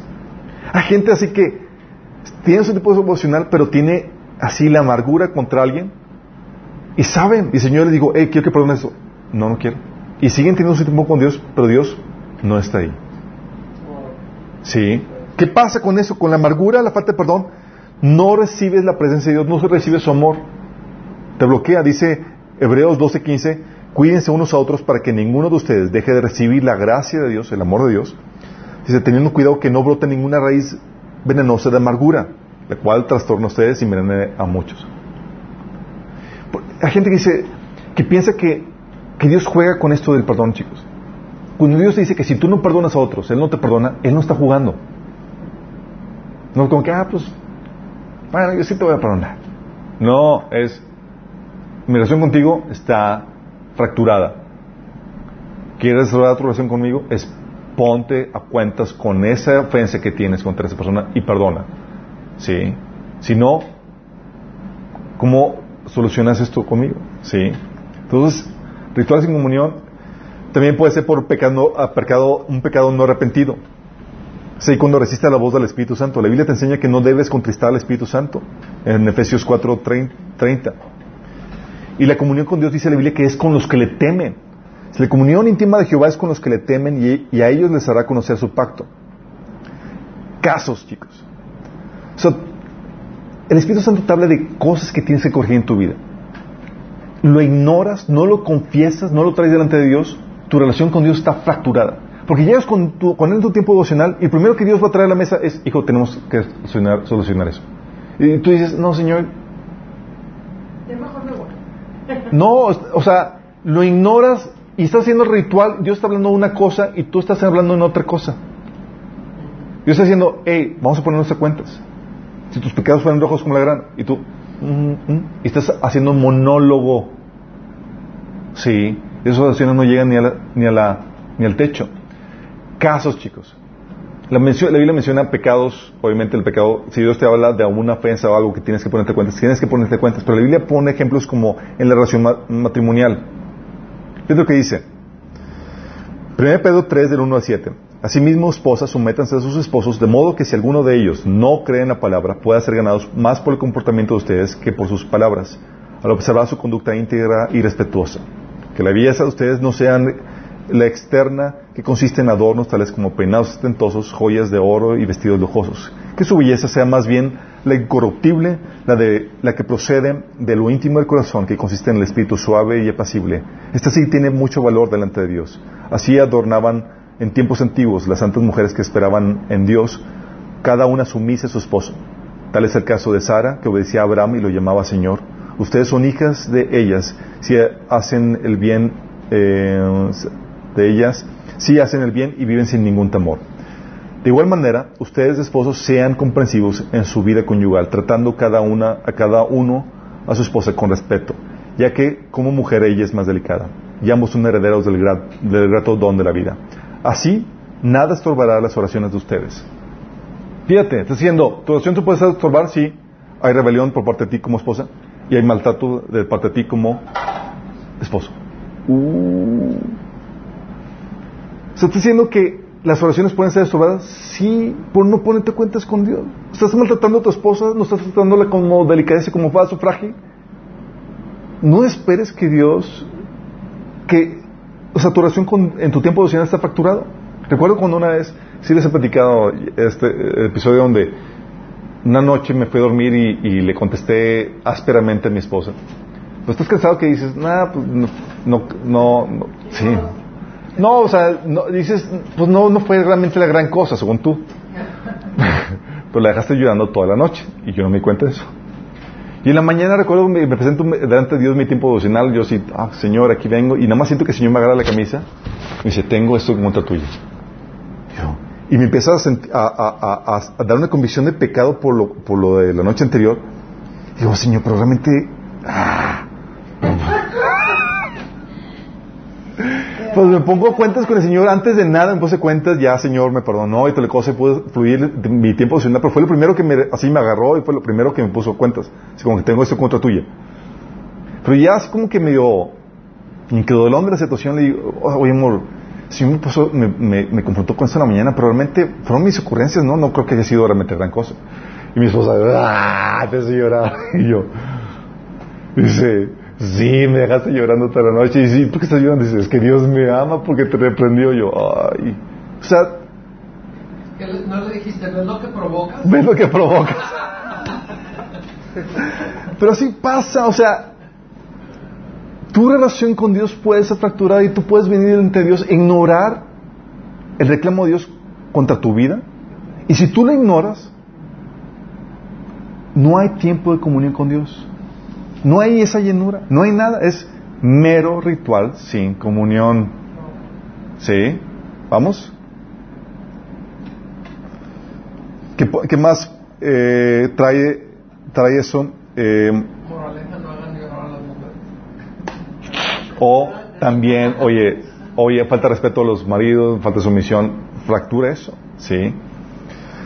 A, a veces, a veces, bueno, un comentario rápido. A veces la mujer se centra en que soy vaso frágil. Pues dice, dice, dice, la palabra dice que vaso más frágil. No dice que el hombre no sea frágil. Y hay mujeres que son bien duras. Así es. Entonces también yo creo que Dios lo mismo le da de que si ella es bien dura y está dañándolo a él, también se indigna, es lo mismo. Sí, pero los hombres, los hombres nos, nos, nos herimos por otras cosas. O sea, a nosotros sí, si nos herimos si no, si no respetan nuestra autoridad, no nos dan el, honor, sí. Oye, que, ay, no me mostró cariño, no me, ah, sí, con que me respeten y, porque tenemos diferentes necesidades, la verdad, sí. Por eso la, a, la mujer aborda la sumisión, el respeto al marido, y la mujer el amor y el cuidado, la- porque somos diferentes en ese sentido, sí. Ok, Ah, también lo que, lo que corta la comunión con Dios, ¿saben qué, chicos? Aparte de, aparte de, este, de la falta de perdón, el pecado no arrepentido, eh, la desviación doctrinal. Desviación doctrinal. ¿Cómo que, que Fíjate, primero, primero Juan 2, 24 dice, por lo tanto ustedes deben seguir fieles a lo que se les ha enseñado desde el principio, o el Evangelio. Si lo hacen, permanecerán en comunión con el Hijo y con el Padre. Y en esta comunión disfrutamos la vida eterna que Él nos prometió. O sea, si te sales te desvías del Evangelio, de la doctrina de, salvación que viene en la Biblia, se corta tu oración. Tú puedes tener tu tiempo devocional más, pero ya Dios no está ahí. De hecho, Galatas 5, del 1 al 4 dice, ah, dice Pablo, presten atención, yo, Pablo, les digo lo siguiente, si dependen de la circuncisión para hacerse justos delante de, ah, delante de Dios, entonces Cristo no les servirá de nada. Le repito, si pretenden lograr el favor de Dios mediante la circuncisión, entonces están obligados a obedecer cada una de las ordenanzas de la ley de Moisés. Pues si ustedes pretenden hacerse justos ante Dios por cumplir la ley, han quedado separados de Cristo, han caído de la gracia de Dios. O sea, por desviación doctrinal, dices, ese tipo de Y dice que ama a Dios y otra cosa, Dios no está ahí. Aunque oren y oren y oren y oren. Aunque oren y oren y oren. Y ayunen. Y ayunen y... Sí. Otro error, la inflexibilidad. Yo recuerdo que caí en este error al inicio de mi caminar porque ya tenía, sobre una estructura, ya tenía mi tiempo, o sea, mi tiempo devocional estaba que tanto tiempo lectura de la Biblia, vamos a comenzar primero con tanto tiempo de alabanza, de oración, tanto tiempo de lectura de la Biblia y tanto tiempo de oración. Era así, como el, timbraba el reloj, ya, tiempo de cambiar. Como buen bautista. como buen bautista. Metodista. Metodista. Entonces era así súper estricto. Y, y, Dios podía estarme hablando algo así en el pasaje y podía, eh, era como que la invitación que quédate aquí para disfrutar este pasaje que estás leyendo y era, no, pues es que te, sigue la oración, sigue, sigue, el, sigue el, el, el tiempo de oración, sí. Era más importante mi ritual que, que ese tiempo donde Dios me invitaba a eso. Hay tiempos donde Dios te invita a que solamente la, pura oración, ¿sí? Porque te estás descargando, el Señor quiere que ore, dediques más tiempo a la intercesión y demás, y, y o no leas la Biblia o, o, se disminuye el tiempo. Tienes que tener esa flexibilidad, el Señor marca eso. Porque cuando que yo, yo estaba tan estricto que nada más, recuerdo que en un tipo, en un periodo de mi vida, el Señor llega conmigo esa mañana y me dice, no hagas nada. Yo no sé si era el enemigo o era Dios o qué onda. Y dije, ¿qué onda con esto? Entonces era como que, ¿qué hago? Y para mí era una pérdida de tiempo, era como, ¿qué estoy haciendo? Y el siguiente día también era, oh my goodness. Hasta que encontré, hasta que el Señor me hizo ver que no se trataba de cumplir un ritual, se trataba de disfrutar su presencia, de estar con Él. Sí. No es, ahí cumplí mi ritual, ya cumplí. Es, no es una relación. Sí. Y entonces ahí donde aprendí a ser flexible, donde, o que el Señor me invita ahondar y disfrutar del pasaje y, profundizar en eso, bien, sí. Yo puedo tener mi estructura básica, pero está, estoy flexible a, si el Señor me invita a ahondar más en esto, a pasar, todo mi tiempo se me fue adorando, no pude leer, no pude, sé que hay flexibilidad, sí, y debes de tenerlo tú también, porque es una relación, no es un ritual, sí. También la otra problemática es cuando vives de devocionales prefabricados. Eso es un error, ¿sí? Oye, que dicen que tienen ese tipo de devocional y es el librito, no es suficiente, ¿sí? Los devocionales yo los asemejo como a leche de fórmula. La Biblia es leche materna, bien, la original, la que es nutra. No adulterada. No adulterada, exactamente, sí. Entonces ten cuidado, no, no pienses que por tener o leer tu tiempo devocional estás teniendo eso. No, sí. Lo otro es, lo otro es que hay cristianos que piensan que son cristianos domingueros, que viven de la espiritualidad que el pastor les ofrece el fin de semana y no desarrollan su tiempo devocional. Cuidado con eso, ¿sí? Es ahí donde se cumple eh, lo de Job de 42 que dice, de oídas te había oído, mas ahora mis ojos te ven. La idea es que no conozcas a Dios de oídas, por lo que otros te dicen. Tú directamente, en tu tiempo con Él, conociendo la palabra de Dios, Él hablándote directamente. Es muy diferente la, experiencia que eso da. ¿Sale? El otro error es confundir tus tiempos de estudio teológico o preparación de estudio con tu tiempo devocional. Hay tiempos, chicos, tu tiempo devocional no es un tiempo de estudio teológico o de preparación de estudios bíblicos. Ah, voy a preparar mi estudio para darlo en la noche. No es tu tiempo devocional eso. Sí. Tu tiempo devocional, la prioridad es que Dios te habla a ti a nivel personal por la simple lectura de la Biblia. Sí. Cuando estudias, preparas estudios o eh, quieres preparar un estudio bíblico en particular o un estudio teológico, ahí sí utilizas a, grandes rasgos eh, referencias bíblicas, comentarios eh, bíblicos, diccionarios, te metes a indagar todo eso. En tu tiempo devocional eso lo limitas a lo mínimo o lo nulo, ¿sí? Tal como está el pasaje, así buscas leerlo, ¿sí? Las referencias utilizadas, los comentarios leídos son mínimos y no te quitan la atención de lo principal, que es el texto de la Biblia que estás leyendo. En los tiempos de estudio teológico la prioridad no solo es la Biblia, sino la lectura de referencias, notas, comentarios, libros de otros autores según el tema y demás. Entonces no confundas eso, ¿sí? Porque hay gente que dice, no, pues ya tuve mi tiempo devocional y resulta que lo que había hecho fue un estudio bíblico que van a tener y eso no es tiempo devocional. Tampoco debes de confundirlo con la oración que tienes durante el día. Y hoy tienes un tiempo devocional, ah, sí, durante el día platico con Dios. No,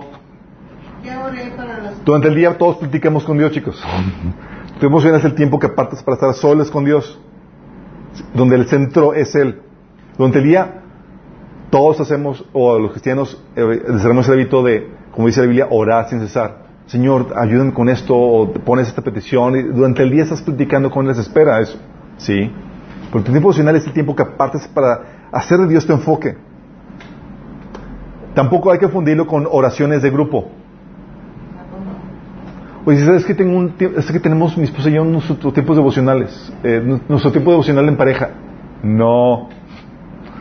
Los tiempos devocionales no son en pareja. Puedes tener un tiempo devocional en pareja, aparte de tu tiempo devocional personal. ¿Sí? Hay tiempos donde son oraciones de grupo. Dice la Biblia en Mateo 18, 19 que donde dos o más se pongan de acuerdo en mi nombre eh, para pedir cualquier cosa, Dios se lo dará. Hay tiempo de oración en grupo. Pero eso no sustituye tu tiempo a solas donde cierras tu cuarto y tú a solas oras a tu padre. ¿Sí? ¿Por qué? Porque en tu tiempo a solas, chicos, hay cosas que no vas a... que hay cosas que tu corazón no, no se va a abrir en público. Hay problemáticas, temores, descargas. Oye, si dices, y todos mis tiempos devocionales son en pareja, entonces ¿cuándo te vas a abrir tu corazón para quejarte de las cosas que te hace tu pareja? No digas eso porque no, no, no nos van a Es verdad, o sea, a veces donde tienes que hacer tu cuartito, además si tu tipo devocional es para hacer eso también, descargarte, es que señor, mi esposo, mi esposa, y, tienes que tener eso. Hay cosas que son tan profundas que no lo hables ni con tu pareja. Sí. Y no está mal. Y no está mal. Sí.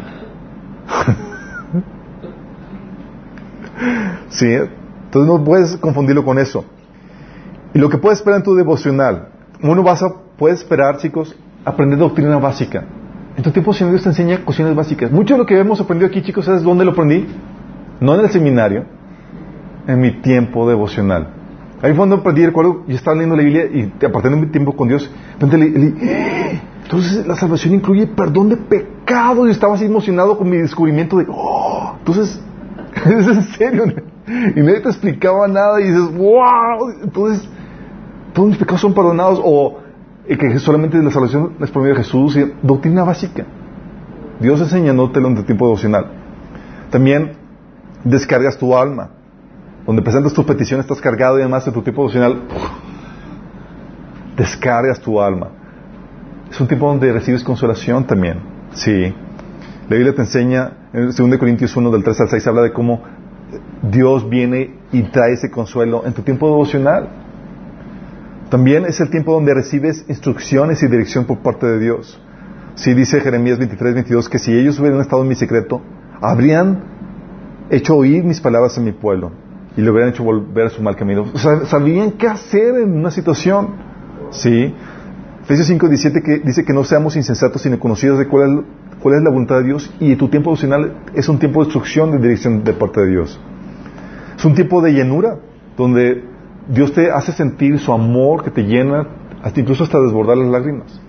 Hay muchos que han perdido su tiempo devocional porque han perdido ese primer amor, donde hacen ese tiempo un tiempo de exaltación a sus problemáticas, a sus pendientes, y no donde lo hacen a Dios. Y la llenura solamente se experimenta, experimenta haciendo Dios el centro, exaltándolo, él, alabándolo, dándole gracias.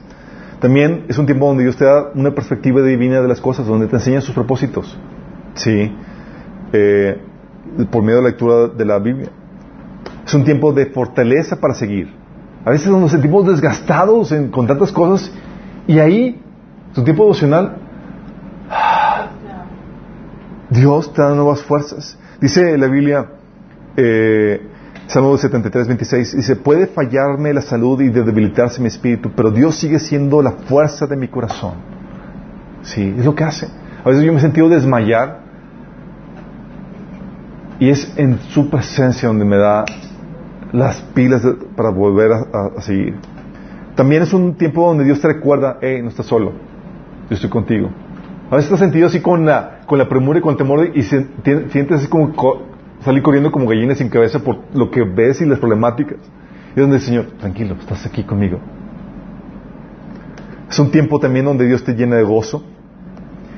Y es lo que te permite andar en el Espíritu. ¿Por qué anda en el Espíritu? Porque si tú no tienes de Dios, chicos, vas a andar todo carnoso. Por eso uno de los síntomas de una persona que no tiene su tiempo con Dios es, es ignorante de la voluntad de Dios, no conoce la Biblia, difícilmente, fácilmente eh, decae en las pruebas, ¿sí? es carnal y anda en pecado y resiente la voluntad de Dios, pues no lo ve como algo bueno, agradable y perfecto porque su voluntad, no, su, su pensamiento no ha sido renovado. Sí. Ya terminamos. Vamos a terminar con la oración.